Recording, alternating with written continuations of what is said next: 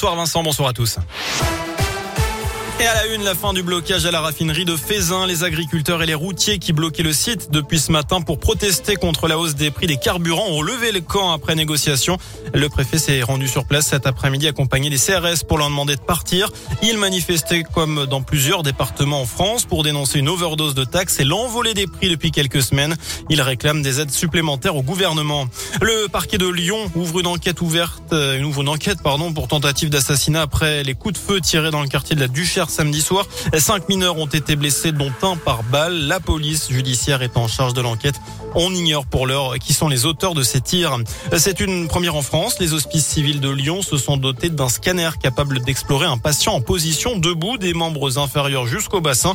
Ce scanner équipe le service de chirurgie orthopédique et traumatologique de l'hôpital Lyon-Sud. Ils appellent à manifester pour les retraites. Jeudi, plusieurs syndicats annoncent une journée de mobilisation dans plusieurs villes du pays, y compris dans la région. Parmi les revendications, la revalorisation des pensions et le renforcement des services publics en zone rurale. Les suites de l'assassinat de l'ancien rugbyman argentin Federico Martin Aramburu à Paris. Les faits se sont déroulés dans la nuit de vendredi à samedi. L'ancien joueur de Biarritz a été tué par balle après une altercation dans un bar de la capitale. Une femme a été interpellée hier avant d'être placée en garde à vue. Le président ukrainien Volodymyr Zelensky appelle aujourd'hui à l'UE, l'Union européenne en l'occurrence, à cesser tout commerce avec la Russie. Le maire de Kiev annonce lui un nouveau couvre-feu sur la capitale à partir de ce soir jusqu'à mercredi matin. La ville a de nouveau été frappée par les bombardements. La nuit dernière, au moins 8 personnes ont été tuées.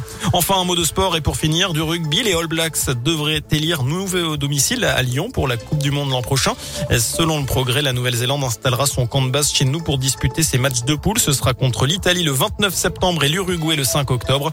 Il devrait utiliser les installations du Loup pour s'entraîner. Voilà pour l'essentiel de l'actu. Merci beaucoup Sébastien.